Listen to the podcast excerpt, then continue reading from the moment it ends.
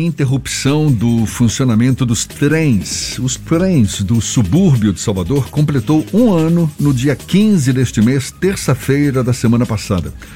A justificativa do governo para a interrupção do serviço foi a realização de obras do VLT. Só que as obras estão paradas desde junho de 2021. A gente fala mais sobre o assunto e conversa agora com o vereador de Salvador, Orlando Palhinha, do União Brasil. Seja bem-vindo. Bom dia, vereador. Olá, bom dia, Jefferson Beltrão. Bom dia, Fernando. Bom dia, os amigos da A Tarde FM. Bom dia, Fernando Arte. É um prazer falar com vocês. Qual tem sido a articulação da Câmara Municipal com o governo do Estado para se saber ao certo a quantos andam essas obras do VLT no subúrbio, vereador? Na verdade, a gente tem utilizado, no meu caso, o vereador Palhinha, utilizado a tribuna da Câmara de Vereadores para poder cobrar do governo responsabilidades acerca desta obra do VLT, é, que deixou cerca de 7 mil usuários dos trens do subúrbio é, sem ter o, o, direito de ir vir do, dos trens, porque foram interrompidos os trabalhos dos trens e o governo do estado não implantou uma linha é, popular para atender essa demanda, é o que eu tenho batido na Câmara de Vereadores. Paralelo a isso, na quarta-feira agora, dia 22, teremos 9 horas da manhã, uma comissão junto com o vereador Claudio Tinoco, é, uma audiência pública, chamando o governo do estado, a SEDU, né, para que a gente vá, possa buscar informações acerca desse atraso dessa obra. Uma obra em torno de mais de um bilhão e meio de reais, um atraso de mais de um ano, é uma vergonha você tratar a população do subúrbio pessoas. Hoje, com a, a deficiência do, dos serviços dos trens, pela péssima qualidade, estava tá, gerando em torno de 6, 7 mil usuários. O senhor atribui a alguma causa específica essa não só paralisação das obras, como a, a falta de informação a respeito sobre o que está acontecendo? Eu acho assim, um descaso com a população, para com o povo de Salvador, com a própria Câmara de Vereadores, que nós somos a ressonância da população, e o governo do Estado deixa em segundo plano a população do subúrbio, que é um desrespeito. Né? É, a população pagava 50 centavos de uma tarifa dos trens, sabemos que é uma tarifa aquém, muito baixa, os pescadores, inclusive, hoje comercializam. O subúrbio ferroviário tem sua, em sua cultura a pesca, inclusive, né? E as pessoas estão ficaram cefadas é, desse direito de ir e vir. Então, o governo do Estado falta um pouco de responsabilidade, porque, paralelo a isso, deveria ter criado uma linha especial. Então, não tem interrupção, não tem informação, uma obra caríssima e que está atrasada. A população está de um como eu disse, sem ter o direito de ir e vir. Lamentavelmente, nós vamos ter forçosamente também por falta de informação, essa audiência, a audiência pública, e vamos chamar o governo do Estado a responsabilidade lá no centro da Câmara de Vereadores, quarta-feira, às 9 horas, Jefferson. Palinha, o trem do subúrbio suspendeu as atividades já há um pouquinho mais de um ano e está tendo essa dificuldade de acesso de parte do subúrbio para o restante de Salvador, já que o trem era o principal elo para essas duas áreas da capital baiana o governo do estado já respondeu a algum tipo de questionamento da população e dos próprios vereadores sobre o andamento das obras ou isso nunca aconteceu, nunca houve um diálogo?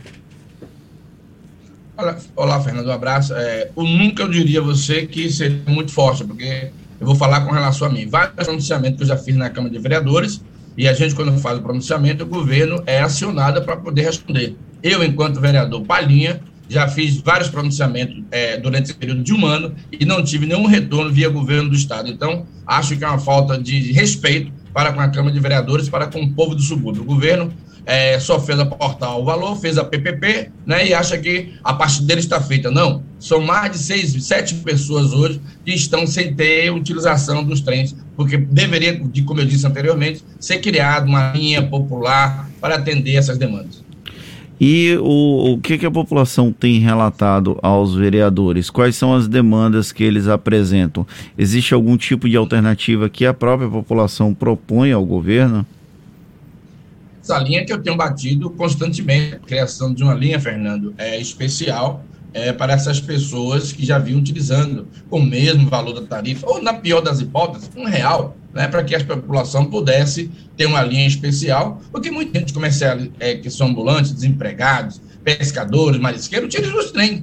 Os trens utilizavam. Essas pessoas hoje estão é, fora desse, desse modal. Então, o preço é muito grande, eles estão fora do mercado de trabalho, estão sem renda, e, e a, a, o que eu tenho conversado com a população, a ideia é, palhinha, tenta ver se eles colocam um ônibus, ônibus ao preço do, da passagem dos trens, tenta ver se consegue pelo menos até um real, para que a gente possa entrar com os peixes, os mariscos, levando, porque as pessoas já sabem, se tem aquela linha especial, é uma linha que vai atender pescadores marisqueiras, quem vai arrumadinho, cheirosinho para seu, seu trabalho, dificilmente vai pegar aquele, aquele, aquela, aquele meio de transporte, aquela linha especial, se fosse criado se for, porque já sabe que ali é para atender é, ambulantes, pescadores, tá certo? Então, marisqueiras, então, se faz necessário, porque a população está aí desempregada e o governo não tem dado tratamento como ser humano que deveria.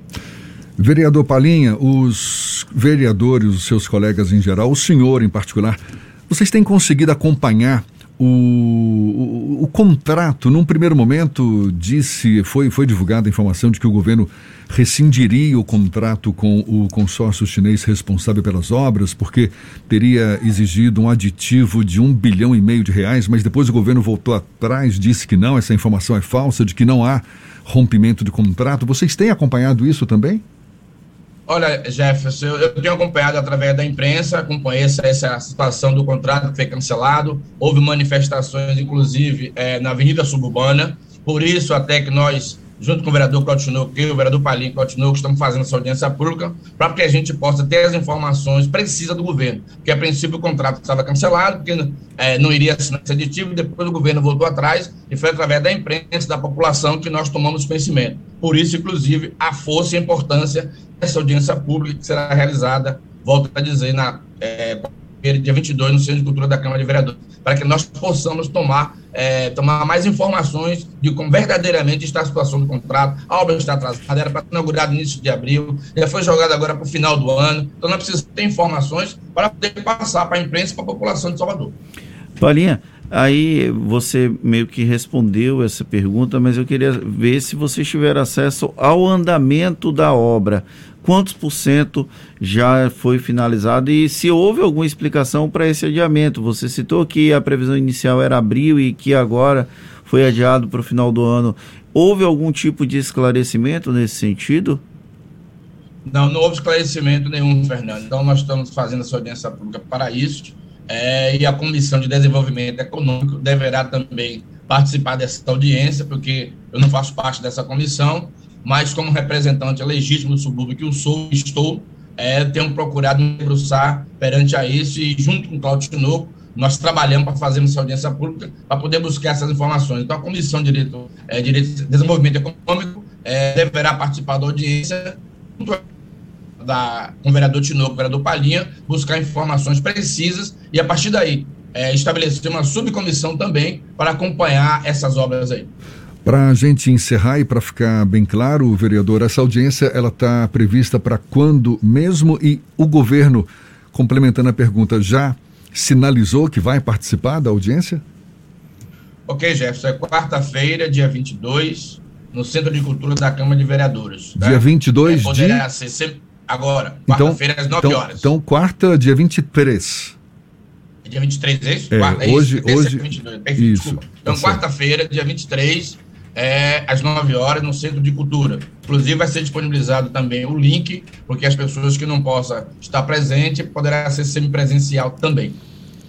E o governo já sinalizou que vai participar? O convite já foi feito e a expectativa é nossa que o governo possa participar, né? Porque é importantíssimo. É, é, é, seria o réu né, participar de audiência. Então, se o governo não for, é atestado de, de incompetência e atestado de incapacidade. Então, está sendo chamado esperando que o governo possa participar. Vereador Orlando Palinha, que é do Novo União Brasil, muito obrigado pela sua disponibilidade, pela atenção dada aos nossos ouvintes. Bom dia e até uma próxima. Obrigado, Jefferson. Obrigado, Fernando. Obrigado ouvintes da Atalha FM. Um abraço a todos. Um ótimo dia, ótima semana. Deus abençoe. Tá certo, muito obrigado. Conversa que vai estar disponível logo mais na íntegra nos nossos canais no YouTube, Spotify, iTunes, Deezer e Instagram também. Agora, 22 minutos para as 8 na tarde FM.